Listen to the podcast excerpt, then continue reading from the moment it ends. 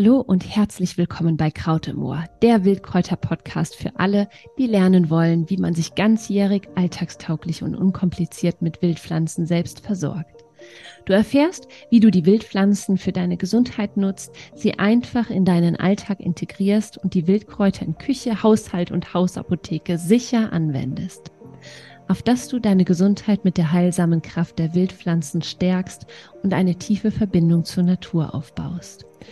Und wenn du uns und unsere Arbeit unterstützen möchtest, freuen wir uns wahnsinnig darüber, wenn du den Podcast bewertest auf allen gängigen Podcast-Portalen. Denn das hilft uns, das Wissen über die Wildpflanzen noch weiter zu verbreiten und noch mehr Menschen zu erreichen. Und wenn du die Krautessays liebst, dann liebst du vielleicht auch unser neues Buch Krautstrauß, dein buntes Wildkräuter-Mitmachbuch. Das ist nämlich ab sofort erhältlich. Den Link hierzu findest du in den Show Notes. Und nun steigen wir direkt ein in eine neue Folge und zwar eine Kraut- und Querfolge zusammen mit Mo. Heute geht es um Liköre. Wir wollen dir ähm, ja, kurz und knapp mal so einen, ähm, ja, einen Rundumschlag geben. Mo übernimmt natürlich wie immer den Teil, den geschichtlichen Teil, ja. Äh, was ist überhaupt ein Likör und wie stellst du ein Likör her? Ich finde ja gerade zur Vorweihnachtszeit ist das einfach ein ganz perfektes und optimales Kräutergeschenk. Und damit starten wir, würde ich sagen. Ja, also ein ein Gläschen in Ehren immer mal wieder taucht zwischen den Zeilen auf, dass wir auch mal gern ein Likörchen, wie es im Rheinland so schön heißt, zu uns nehmen. Ähm, das sagen wir oft hinter vorgehandelter Hand, weil wir Alkohol jetzt nicht wirklich promoten wollen. Es ist auch nicht so, dass wir uns ständig ein Likörchen hinter die Birne kippen, aber Liköre gehören einfach ganz traditionell zu den Anwendungen von Wildkräutern. Und da wir davon ausgehen, dass unsere Hörerschaft sehr achtsam mit sich und der Natur umgeht, gehen wir jetzt doch endlich mal mit dem Pinchen-Inhalt auf den Grund. Wir denken, dass du weißt, was es mit dem Konsum von Alkohol auf sich hat und du entsprechend selbstverantwortlich handelst. Es geht ihr absolut nicht ums Blauwerden, ja? Das direkt mal vorab, sondern ganz im Gegenteil das wilde Grün, das sorgt ja für überraschende Geschmacks- und weniger Rauscherlebnisse, denn hier gilt umso mehr, Wildpflanzen haben es in sich und die Extraktion der Inhaltsstoffe durch Alkohol noch mal mehr. Ja? daher genießen wir Liköre wirklich nur schluckweise. Ähm, das jedoch ist äußerst spannend und kann auch sehr lecker sein. Wir verraten dir heute jetzt eben unsere, auch unsere Lieblingsrezepte damit du eben pünktlich zu Weihnachten vielleicht auch einiges davon verschenken kannst. Ja, und jetzt, Mo, nimmst du uns mit in die Geschichte der Liköre. Genau, also natürlich ist die Geschichte vom Alkohol schon fast so alt wie die Menschheit, kann man sagen. Wir beschränken uns hier wirklich auf äh, den europäischen Kontext und ähm, auf die Welt der Klöster, die tatsächlich die Städten für sehr ausgesuchte Liköre waren. Es lag daran, dass sie natürlich äh, Klostergärten mit reichlich äh, Pflanzen hatten, äh, äh vor Ort hatten, die einfach der einfache Mensch vielleicht nicht unbedingt hatte. Also über Karl den Großen, den ich immer wieder mal zitiere, kam ganz viele äh, Mittelmeerpflanzen wie der Salbei oder der Rosmarin oder der Thymian über die Alpen und wurden halt praktisch systematisch von Klöstern angebaut. Und das sind natürlich äh, sehr ätherische Pflanzen, die dann einfach auch wahnsinnig nicht heilkräftig und aromatisch sind. Und ähm, berühmtestes Beispiel der, der Klosterliköre ist die Chartreuse. Das ist ein Gebräu der Kartäuser aus Frankreich, äh, die natürlich nach geheimsten Rezepten alle bis heute arbeiten und ähm, 130 Kräuterauszüge in die Flasche packten. Und die Chartreuse ist bis heute auch im Handel erhältlich. Und ähm, mein Onkel erzählte mir, dass meine Großmutter ähm, mit diesem Getränk ähm, hochbetagt gut alt wurde, auch immer mhm. wieder ein Gläschen in Ehren. Das ist knatschgrün also äh, ziemlich grünes Gesöff und es hat 45 Prozent Alkohol und es hat mich aber in diesem Winter äh, meine Eltern hatten tatsächlich Corona und als wir von Weihnachten wegfuhren, ähm, äh, hat uns diese Nachricht erst erreicht und äh, wir haben einfach, ich habe das tatsächlich mir zu Weihnachten gewünscht, dieses Chartreuse und bekommen und wir haben jeden Tag ein Pinchen getrunken und sind nicht krank geworden. So. ähm, und äh, das ist also ein Beispiel dafür, weil einfach in diesen Klöstern wahnsinnig wertige äh, Kräuter in Mengen und in Vielfalt auftauchten, die, die einfach wirklich nach geheimen Rezepten bis heute teilweise, zum Beispiel im Kloster Ettal in Bayern, ähm, fertigen. Und äh, oder hier im, in der Eifel, ne? Maria Wald macht immer noch ein äh, Kräuterlikör mhm. auch. Und ähm, das ist eben auch so ein, so ein Ding, dass man einfach viele Rezepte hat. Zum Beispiel Anna von Sachsen, die ist auch eine, eine spannende Kräuterfrau, eine Fürstin, die ähm, also wahnsinnig äh, belesen war, alchemistisch unterwegs war. Die hinterließ auch 180 Kräuterschnaps und Aquavit-Rezepte. Und bald schwappte diese Idee der Kräuterherstellung, äh, der Kräuterliköre natürlich auch in äh, private Haushalte wie so vieles, ähm, was sich einfach dann von sozusagen sozusagen hierarchisch den Ständen von oben nach unten dann zum einfachen Volk bewegt hat. Und äh, die Menschen haben also an begriffen, dass es eigentlich gar keine Hexerei war, äh, mit Gewürzen, Samen, Wildkräutern, Früchten einfach Ansatzschnäpse und Liköre anzusetzen. Und die Rezepte sind oft eben auch dann ähm, familiär tradiert worden. Und ähm, das hat also Liköre ansetzen hat nichts mit dem Brennen oder Destillieren von Alkohol zu tun. Also du, wir haben den nicht vorher dann erstmal herzustellen, sondern man hat zum Beispiel aus Kartoffeln Brandwein hergestellt. Man hat sehr schnell, ähm, die Kartoffel hat es erst schwer auf deutschen Äckern. Und dann hat Friedrich der Große ähm, irgendwann gesagt, so Leute, jetzt baut ihr bitte diese Kartoffeln an. Und ähm, es war aber, ne, die Kirche wetterte dagegen, weil die Haut so vernarbt wie die von Leprakranken aussah. Und man nicht wusste, das war auch Nachtschattengewächs, dass man das eben auch äh, essen konnte und überhaupt ja auch nur gekocht essen konnte. Und ähm, man hat sehr lange Vorbehalte gegen die Kartoffeln gehabt erst als man wusste, man kann daraus Brandwein machen, hatte sie einen gewissen äh, Schub bekommen. Und äh, tatsächlich ist das äh, im 18. Jahrhundert ungefähr gewesen. So, und ähm, wir brauchen also für unsere Liköre, das werden wir gleich noch erläutern, nichts weiter als eben einen schon fertigen Alkohol. Du selber darfst zu Hause keinen Alkohol brennen. Also nicht einfach so. Dann musste man beim Zoll anmelden. Also das wollen wir einfach vorweg schon mal sagen. Und es gibt die schöne Anekdote, dass Paracelsus, der den Kräuterkundigen ja auch bekannt ist, den Begriff Alkohol fürs Deutsche geprägt haben soll. Er nuschelte Alkohu, was sich vom arabischen fein gemahlenes Glanzpulver abzuleiten scheint. Und äh, mit diesem Glanzpulver haben die Ägypter ihre Mumien geschminkt.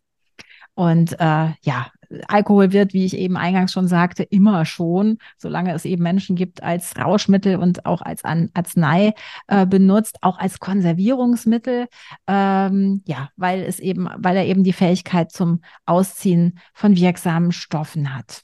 Und er entsteht durch die Vergärung von Zucker durch anaerobe Organismen wie Hefe. Das sind so Wörter, die ich im Chemieunterricht schon sehr schwierig zu verstehen ähm, hatte, die mich aber tatsächlich immer wieder begleiten und bei der Fermentation, Melanie macht das ja mit Perfektion, ähm, auch immer wieder auftauchen. Nichts anderes ist ja eigentlich Alkohol aus, ein Ferment. Ja, ganz genau, das stimmt. Genau, und äh, jetzt äh, werden wir mal eintauchen ähm, eben in die Welt, was denn eben ein Likör tatsächlich genau ist und ähm, wie wir ihn mit relativ einfachen Mitteln selber zu Hause ansetzen können. Und dabei kommen wir natürlich immer wieder auch auf die traditionellen Wildpflanzen wie Melisse oder Engelwurz oder Salbei für die, für die ähm, Liköre zu sprechen. Ja. Aber klären wir mal ganz kurz den Begriff. Was ist ein Likör? Mhm. Likör hat immer, also hat ungefähr oder beziehungsweise mindestens 15 Prozent Alkohol per Definition bis 60. Ja, also mhm. er hat einfach, aber ab 15 Prozent fängt das ungefähr an. Ab dann darf man sagen, es ist ein Likör. Und ein Likör hat immer auch einen Zuckergehalt. Ja, das ist eben der große, große Unterschied zu einem äh, angesetzten Schnaps. Likör hat immer Zucker. Honig, was auch immer, ja, irgendeine Art von Süßungsmittel. Und ähm, der liegt mindestens bei 100 Gramm pro einem Liter. Ne, das ist so per Definition. Es geht natürlich auch mehr. Und ähm, ja, Grundprinzip ist jetzt eben, dass der Alkohol den natürlichen Zutaten ihre Wirkstoffe entzieht. Ja? Mhm. Er konserviert total gut. Und ähm, ich, ich hatte mal die Frage, ähm, also so als Pendant, was ist jetzt der Unterschied zwischen, ich sag mal, auch einer Tinktur, die ja auch alkoholisch ist, und einem Likör? Und der große Unterschied ist eben, dass ich jetzt eine Tinktur wirklich ansetze zu medizinischen Zwecken, wohingegen ja ein Likör auch was ist, was ich, was als Genussmittel dient. Ja? Ich kann es aber eben als gesundes Genussmittel trinken, indem ich entsprechende Pflanzen, Wildpflanzen verwende, äh, die ich in dem Alkohol ausziehe. Und grundsätzlich, äh, was, für, was für ein Alkohol kannst du jetzt nutzen? Äh, ich glaube, Mo und ich, wir machen das beide so, dass wir grundsätzlich hochprozentigen, also so 40-prozentigen ähm, Alkohol verwenden und du kannst alles nehmen. Gin, Wodka, Korn, Rum, Grappa, äh, Cognac, Weinbrand, der ist aber jetzt eben sehr hochprozentig, der darf dann verdünnt werden. Weingeist. Weingeist. Weingeist. Ja. Ah, Weingeist. Genau. Ja. Mhm. Also alles, alles, was so sehr hochprozentig ist. Worauf ich achten würde, ist auf jeden Fall immer eine gute Qualität. Also ich nutze für meine Liköre nicht den Billigkorn aus dem, aus dem Billigsupermarkt, sondern ich habe ähm, Bio-Alkohole, äh, die hole ich aus einer Brennerei. Ähm, ganz einfach, weil das einen Unterschied macht. Je hochwertiger die Grundzutaten, desto äh, hochwertiger und schmackhafter ist auch das Endprodukt. Ne? So, und äh, dem Alkohol füge ich dann eben entsprechend Zucker hinzu. Das mache ich immer sofort. Ganz oft werden verrückterweise die Liköre mit Kandiszucker aufgesetzt. Ich weiß gar nicht wieso, um ehrlich zu sein. Äh, Kandiszucker hat so einen leicht karamellischen Geschmack, aber du kannst wirklich hingehen und mit dem Zucker auch nochmal einen bestimmten Geschmack erzeugen. Ja? Honig hat einen anderen Geschmack als Rohrzucker, als Rohrohrzucker, als weißer Zucker, als brauner Zucker. Ja? Also da kannst du dann eben auch nochmal hingehen und da den Grundgeschmack mit, ähm, mit bestimmen, sage ich mal. Und ja, dann kommen die wundervollen Wildpflanzen hinzu. Genau, und vielleicht noch ganz kurz bei, bei der Frage des Alkohols. Du hast das eben nochmal eben aufgezählt. Also das sind halt unterschiedliche Pflanzen, die natürlich zu diesem Alkohol geführt haben. Ein Gin, da steckt ein Wacholder dahinter. Äh, beim Wodka ist es ein Korn, ähm, der wiederum auf Weizenbasis äh, oft äh, funktioniert. Ich habe eben vom Brandwein gesprochen, der wird traditionell aus ähm, Kartoffeln hergestellt. Und bei Rum ist es Zuckerrohr. Also ich finde das halt so spannend, weil natürlich auch äh, die gesamte Weltgeschichte nicht ohne ja. diese Pflanzen zum Beispiel auch funktioniert und der Alkohol auch nicht. Ja, ähm, ja, ja. Absolut. Genau, und beim Grappa ist es der Rest von ähm, einem äh, von der Weinherstellung, also der Trester, mhm. der dann nochmal gebrannt wird. Also das ist nochmal ganz spannend, weil wir kommen gleich nochmal auf äh, einen Likör von mir äh, als Lieblingsbeispiel zurück, wo der Gin zum Beispiel als Grundnote wichtig mhm. ist. Ja, Ach, gut, dass du das noch gesagt hast. Ja, und was brauchst du sonst noch? Also einen guten Alkohol. Ich würde einen Bioalkohol verwenden. Früchte, Kräuter, Beeren. Ich, also frisch wie getrocknet, ja. Ähm, ich bevorzuge tatsächlich die frischen Pflanzen. Gewürze kannst du auch fantastisch verwenden. Und Süße, sagte ich gerade schon, ne? Alles, was eben Süße ist. Und an Haushaltsgeräten brauchst du so gut wie nichts Besonderes. Ja, eine Waage, ein Becher vielleicht zum Abmessen, ein Trichter ist ganz hilfreich, ein Filter nachher, um, ähm, um den Likör abzufiltern. Um, ja, gegebenenfalls ein Passiergerät, Messer, Brettchen, es gibt Gläser. Punkt.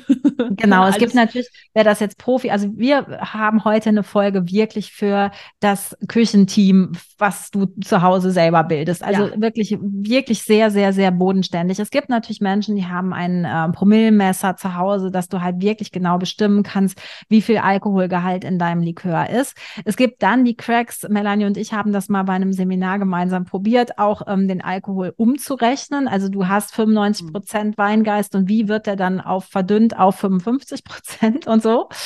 Äh, da gibt es Internetrechner, Rechner, die das ja. unterstützen. Man kann das auch mit Formeln, wer mathematisch begabt ist. Ich brauchte eine Unterstützung durch einen Rechner im Internet. Man kann einfach. Aber genau, also wer da tiefer einsteigen will, das, wie gesagt, klammern wir jetzt aus. Ne? Du kannst ja. natürlich auch, wie gesagt, für den Eigenbedarf destillieren. Das ähm, machen wir jetzt aber alles nicht. Nee.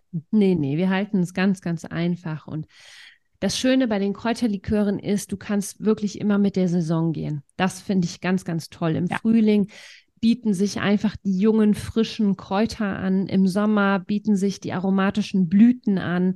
Du kannst einen ganz tollen Ansatz aus den Samen der Früchte machen und natürlich. Äh, äh, ja, und natürlich im Herbst äh, kannst du mit den Wildfrüchten gehen, ja. Und selbst im Winter kannst du Nadeln sammeln, ähm, also Tannennadeln, Fichtennadeln, Kiefernadeln und auch das als Zutat für deinen Likör verwenden. Also jede Jahreszeit hat besondere, ich sag mal, Zutaten zu bieten, die wir sammeln können. Und so kannst du quasi über das ganze Jahr über deine Jahreszeitenliköre auch herstellen, ja. Und Natürlich gibt es Pflanzen, die aromatischer sind, ja, die, die einen besonders hohen ätherischen Ölgehalt haben. Lavendel, Salbei, Thymian, Melisse, die geben wirklich ein intensives Aroma ab. Die Früchte geben ein intensives Aroma ab wundervoll auch die Bitterkräuter. Wir streuen ja immer wieder, wir, wir, also das ist ja auch so eine Nebenmission von uns, die Bitterkräuter immer wieder in den Vordergrund ins Gedächtnis zu rufen. Äh, Wermut, Engelwurz, Schafgabe, Beifuß, äh, Löwenzahnwurzel. Auch die geben wirklich ein richtig schönes, kräftiges Aroma ab. Wohingegen, ich sag mal, Blüten wie Gänseblümchen oder Brennnessel oder Löwenzahnblüte eher so ein sehr mildes Aroma von sich geben. Ja, also da einfach so ein bisschen drauf achten und ähm, das war es im Prinzip. Und jetzt kommen wir mal kurz zu der Zubereitung. Also die ist wirklich mehr als simpel. Du hast ein Glasgefäß, das füllst du, also ich fülle das ja gerne mindestens bis zur Hälfte, manchmal sogar mehr, auf mit dem Pflanzenmaterial. Dann gebe ich den Alkohol dazu, dann gebe ich den Zucker dazu und dann wird das Ganze mindestens vier Wochen ziehen gelassen. Also bei den Ansatzlikören ist aber durchaus auch sechs, acht, zehn Wochen angesagt. Es kommt auch so ein ganz kleines bisschen darauf an, was für ein äh, Likör du machen möchtest. Aber das Gute ist, es wird halt nicht schlecht, ja. Also das kann nicht, ähm, Alkohol ist ein perfekter Konservierer.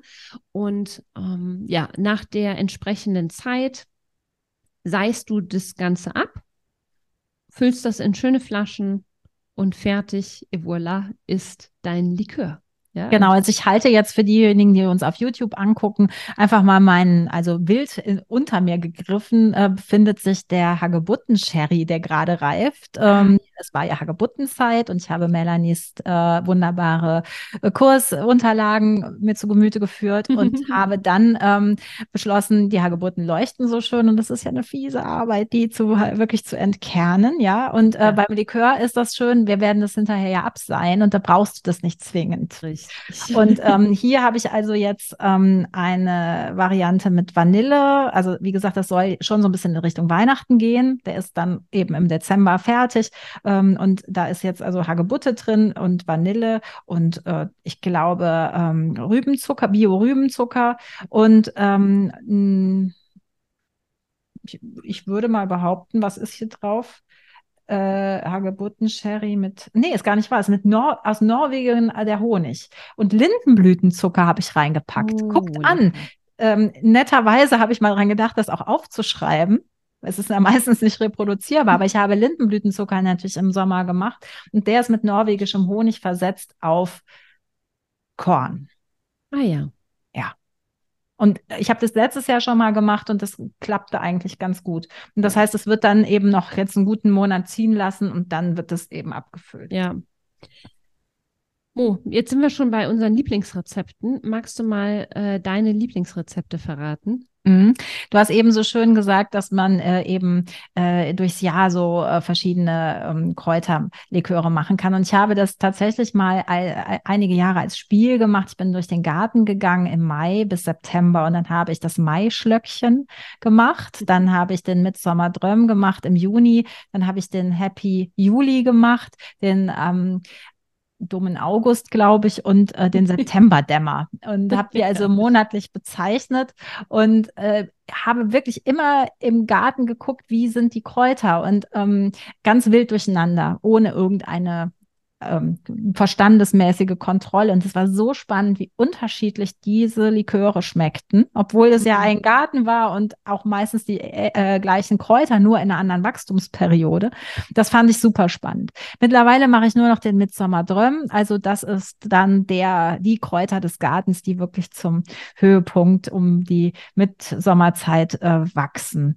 Und davon nehme ich dann eben, wie du sagst, ähm, ne, eine ne gute halbe Flasche auf einem Liter, meistens mhm. dann auch Korn. Ja. Und ähm, ansonsten fange ich aber mit dem Maiwipfel liebe, also gerne an. Also das ist ja der Klassiker, den kennen auch viele, ähm, dass man halt die frischen Mai-Fichten ähm, äh, Spitzchen nimmt, ja. die weichen, die, so, die fühlen sich einfach auch so schön an und die sind ja so super auch in der Küche sowieso zu Salaten ja. und so. Und die ähm, fülle ich dann, also da finde ich es Gin toll. Also mhm. weil dieses Wacholder-Thema dann das äh, mit der Fichte nochmal wirklich super vereinigt und dann nehme ich auch Honig als Süßungsmittel mhm. und nicht ähm, Zucker. Bei dem Mitsommer nehme ich äh, meistens tatsächlich, wie jetzt gerade, ne, so, so ein ähm, aromatisierter Zucker. Ich habe ja auch gute Erfahrung mit Mädesüßzucker gemacht, wobei man den wirklich sehr dosiert einsetzen kann, nur weil der super ähm, intensiv ist. Aber ja. ich finde, das ist dann noch mal was Besonderes. Ja, schön. Genau, und eine schöne Kombi ist, das merkt man ja auch, wenn man gärtnert, äh, Lavendel und Rose lieben sich im Garten, ne, kommen ja auch einfach gut auf einem Beet äh, zusammen klar. Und die schmecken fantastisch auch als Likör in der Kombi. Mhm. Ja, also ah, Rosenblätter, schön. es ist dann mehr so ein bisschen ne, weiblicher, sanfter. Ich bin sonst ein, ein großer Fan wirklich der, der klassischen Kräuterbitter. Ja. Wenn ich die Wahl habe, dann nehme ich echt einen Kräuterbitter. Wir haben jetzt eben den von Maria Waldmar probiert. Da ist viel Engelwurz drin. Ah, also es schmeckt ja. man richtig ähm, raus. Äh, und ich habe auch Wermut im Garten, Weinraute im Garten, ähm, Engelwurz leider nicht mehr, aber die habe ich noch als Wurzel, äh, also als gekaufte Wurzel. Ja. Ähm, aber das sind schon tolle Geschmackserlebnisse. Ja, was ich, äh, man merkt, ich liebe es wirklich. Ich trinke gerne Likör. ich mache ja tatsächlich hauptsächlich Liköre, um die an Weihnachten zu verschenken. Ja, es gibt ich trinke sie. super wenig Alkohol. Gut. Ähm, ich komme ja, also ich wohne ja in der Eifel und hier äh, also ist der Schlehenlikör Pflicht, ja. Ja. Also ja. das, den finde ich aber auch selber tatsächlich irre lecker und der hat einfach auch eine ganz tolle Farbe. Ja, also der macht was her, gerade wenn du den verschenken möchtest, macht er einfach echt was her und geschmacklich hat er auch eine sehr besondere Note. Und ich habe, ähm, ja, wie gesagt, ich bestelle immer diesen Bio-Ansatzkorn. Es ist auch Korn und ja, damit mache ich eigentlich fast alle Liköre. Und was ich auch sehr liebe, ist Quittenlikör. Mhm. Und was ich da, also beim Schlehenlikör ist es ganz simpel, ne? Also da ist vielleicht noch der Tipp, äh, dass man die Schlehen natürlich aufbrechen darf. Also einmal anquetschen, bevor die in die Flasche kommen, weil sonst tritt der Saft da einfach nicht so gut aus. Ja, die müssen irgendwie, da muss irgendwie ähm, ja diese äußere Haut muss irgendwie angeknickst, angequetscht werden. Äh, das ist ganz wichtig beim Schlehenlikör. Müssen die auch gefrostet vorher sein? Äh, können die. Also das äh, ganz kurz, warum, ähm, warum sollen die Frost abkommen? Das liegt an den Gerbstoffen. Ja? Also die bauen sich einfach durch den Frost etwas ab und dann sind da weniger Gerbstoffe drin. Muss ich aber nicht, ja. Das ist im Prinzip hier eine Geschmacksfrage. Was ich auch super liebe, ist der Quittenlikör. Und was ich beim Quittenlikör ganz toll finde, ist, ähm, dass man den Trester vom Quit von der Quittensaftherstellung verwenden kann. Also wenn du einen Dampfentsafter hast und damit eben den Saft der Quitte gewinnst, um dann das köstliche Quittengelee zu machen, bleibt ja immer irrsinnig viel Quittentrester übrig. Und der ist noch so unfassbar aromatisch, dass du den verwenden kannst, um ähm, ja, einen Ansatz daraus zu machen.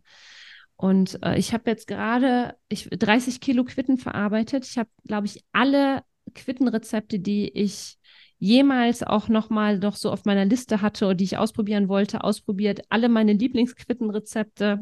Ähm, der Schrank ist voll. Oh. Und ähm, Mo, du darfst dich auf Energiebällchen und Quittenleder am Samstag freuen. unter anderem. Ich komme. und das ist einfach, und, und, du musst jetzt natürlich nicht den Trester verwenden, du kannst auch die ganze Quitte nehmen, aber ähm, ja, das finde ich ist einfach total schön. Und Vanille auch, passt da einfach wahnsinnig gut zu. Ich habe jetzt auch noch ein paar Hagebutten und Weißdorn mit dazu gegeben, dass es einfach so, so ein Wildfrüchte, Herbst-Wildfrüchte-Likör wird. Mhm. Und die mag ich einfach total gerne. Und dann stehe ich auch noch wahnsinnig auf Walnusslikör. Also Walnusslikör oder Haselnusslikör. Finde ich total lecker. Es kommt ein wahnsinnig toller Geschmack bei raus. Auch hier ist es wichtig, die Nüsse so ein bisschen anzumörsern. Also find, finde ich jedenfalls. Und die sollten auch wirklich mindestens zwei Monate ziehen finde mhm. ich. Ne, damit da wirklich das volle Aroma rauskommt. Und ja, das sind so die Liköre, die ich gerne mache, die auch als Weihnachtsgeschenk gut ankommen. Garantiert. ja. Und ähm, ja, im Prinzip sei eben noch gesagt, wie, ne, wir hatten es schon gesagt, Liköre werden jetzt nicht unbedingt eingesetzt zu Heilzwecken. Es ist ein Genussmittel mit dem gewissen Gesundheitsplus, weil Alkohol ein wahnsinnig toller Konservierer ist. Viele, viele, viele Inhaltsstoffe der Pflanze werden konserviert ähm, und ja, tun, ja, tun nicht nur unseren Geschmacksknospen gut, sondern eben auch unserer Gesundheit, wenn wir ihn in Maßen genießen. Ja, und, und ja, kulinarisch gesehen ist es halt wirklich großartig. Also es ist ja auch nicht reproduzierbar, ja. Es ist ja jeder Likör dann doch wieder anders. Und ich finde, was man da also geschmacklich sich so hervorzaubert, was du auch jetzt von der Quitte äh, erzählst, also ähm, Wahnsinn. Und ich finde, das ist so was Besonderes. Das kriegst du eben nicht mit einem Jägermeister. ja. ja. Und ähm, das finde ich ist auch noch mal ganz besonders. Und ähm, auch Löwenzahn, ja, ich meine, so naiv manchmal, ne? Und dann packst du das in, in ähm, eine Flasche und dann zauberst du eben was, was so köstlich ist, wo du nicht mhm. denkst. Hä? Löwenzahn? ja. ja. Das ist, das ist halt wirklich das Tolle bei den Likören. Du kannst dich da komplett austoben, ja, also deiner Fantasie freien Lauf lassen. Ich finde dein Beispiel so toll, Mo, dass du wirklich jeden Monat in deinen Garten gegangen bist und dann aus den Kräutern des, äh, aus dem Garten Likör angesetzt hast. Das ist eine ganz tolle Art und Weise, sich mit den Pflanzen auseinanderzusetzen und ähm, ihre Wirkung zu spüren, Geschmack zu erfahren. Und letztlich kannst du auch echt nicht viel falsch machen, muss ich sagen. Und genau. wenn mal wirklich was nicht so gut schmecken sollte, dann mischt man das halt mit etwas, was gut schmeckt. Ja. Genau. Oder also man kann äh, so ein Likör auch immer, wirklich immer, immer, immer noch retten. Ähm, und ich fand auch die Idee, ähm, die hatte ich von äh, äh, der meiner Kräuterlehrerin, die hat auch immer so ein Jahreslikör gemacht. Also ah, die fing ja. dann ne, im April an und hat dann in, einfach in ein Glas immer mal gesteckt. Auch vielleicht, wenn man einen besonderen Bezug zu einer Pflanze dann äh, gehabt hat und diese Pflanze dann vielleicht oder Teile davon mit Dankbarkeit in diesen, äh, in diesen ja. Ansatz gibt. Wie gesagt, da kann eigentlich auch nichts schlecht werden. Das ist das Schöne daran. Mhm. Ne? Wir haben keine Angst vor Schimmel, weil einfach ähm, der Alkohol so eben krass ja. ist. Und wenn es dir am Ende, das hatte ich auch schon mal, dass ich dachte, um je, oh je, was steigt mir da zu Kopf, dann kann man das halt auch verdünnen. Ja. ja. Also ja. Ähm, das kann man dann aber nach dem Ansatz tun. Ja. Also wenn, wenn die Zeit einfach um ist. Genau. Dazu übrigens auch nochmal ein gutes Stichwort, äh, äh, also Stichwort Haltbarkeit. Wie lange ist so ein Likör haltbar? Wenn ich jetzt äh, um die 35 Prozent da drin habe, dann ist der locker also zwei Jahre haltbar. Äh, irgendwann geht natürlich schon das Aroma äh, flöten.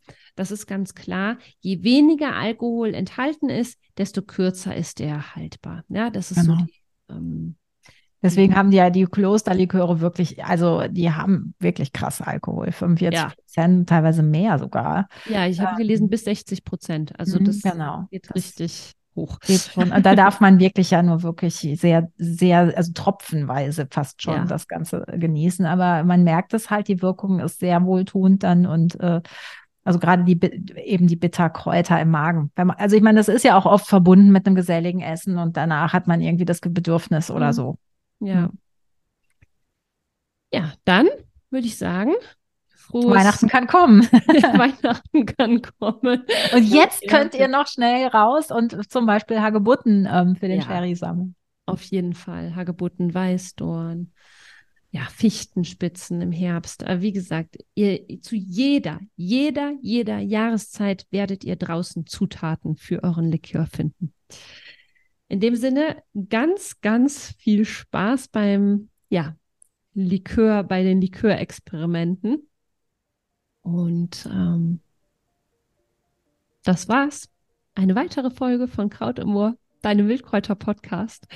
Und ähm, wir haben einmal, nein, wieder einmal ist es faszinierend zu sehen, ja, wie breit und vielfältig das Wirkungs- und Anwendungsspektrum unserer Pflanzenwelt ist. Es ist immer wieder faszinierend. Wir haben erfahren, dass Liköre wohltuend und ganz einfach herzustellen sind. Und ähm, ja, wenn du, wenn du noch mehr Kraut, wenn du noch, noch mehr Kraut nicht nur aufs Ohr, sondern auch, auch, auch auf die Augen haben möchtest, ja, dann äh, gibt es ab sofort, beziehungsweise seit Oktober 2023 unser Buch Krautstrauß. Das darfst du dir mehr als liebend gerne bestellen. Den Link hierzu findest du in den Show Notes. Ist übrigens auch ein wundervolles Weihnachtsgeschenk, wie wir finden. Und da ist kein Likörrezept drin. Das stimmt.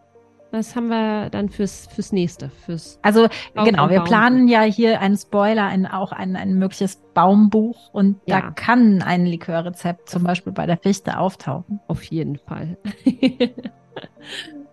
ja, ganz lieben Dank, dass du wieder zugehört hast. Schön, dass du dabei warst und ähm, einen wunderschönen Tag, Abend, wo immer du bist. Dankeschön, dass du dich für die Welt der Wildpflanzen genauso interessierst wie wir. Wenn dir der Podcast gefallen hat, dann teil auch super gerne die Folge mit Gleichgesinnten, die ebenfalls kräuterverrückt sind oder es vielleicht noch werden wollen. Ne? Sagen wir jetzt mal Prost, ne? Prost und bis zum nächsten Mal. Tschüss. Tschüss.